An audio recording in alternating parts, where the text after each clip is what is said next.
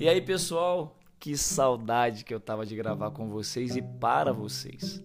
Fiquei muito tempo sumido, mas agora eu tô aqui e trago novidades.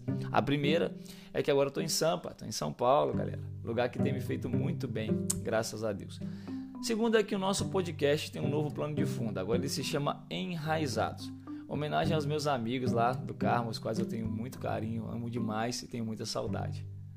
Como sempre, desejo para você no início do podcast uma semana abençoada e que você viva de fato os melhores dias da sua vida.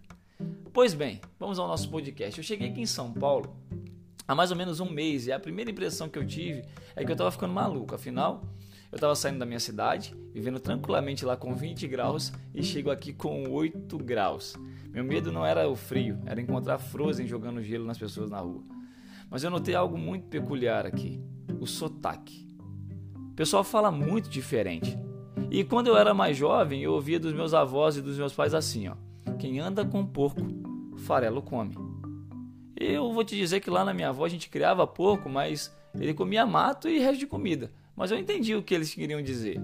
Era mais ou menos o seguinte: me diga com quem andas que te direi quem és, ou no popular hoje em dia, tá ficando igualzinho aquele seu amigo, hein?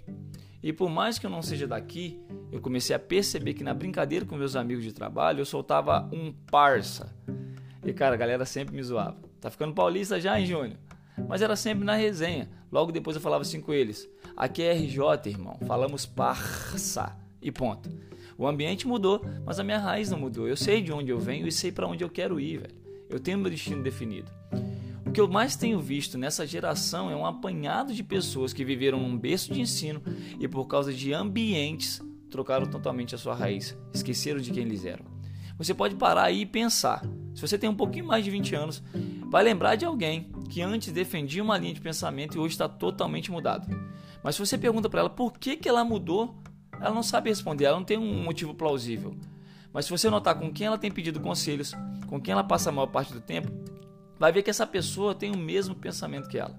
E não acho que eu estou falando sobre ideologia de gênero ou qualquer outra coisa, eu estou falando sobre tudo. É um apanhado de tudo.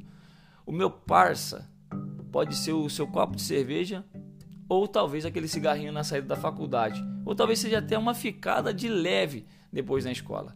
O que é, eu não sei, mas você precisa parar imediatamente e lembrar da sua raiz, de onde você veio, porque ainda dá tempo de receber todos os nutrientes necessários para você crescer forte e saudável em Cristo, cara. Colossenses 2:7 vai falar o seguinte: enraizados e edificados nele firmados na fé, como foram ensinados, transbordando de gratidão. Meu conselho de hoje é: entender a sua raiz é lembrar do que seus pais fizeram por você. Agora, crescer enraizado no que eles ensinaram é valorizar o que eles sonharam para você. Que Deus abençoe a sua vida e até o nosso próximo podcast. Um grande abraço. Valeu!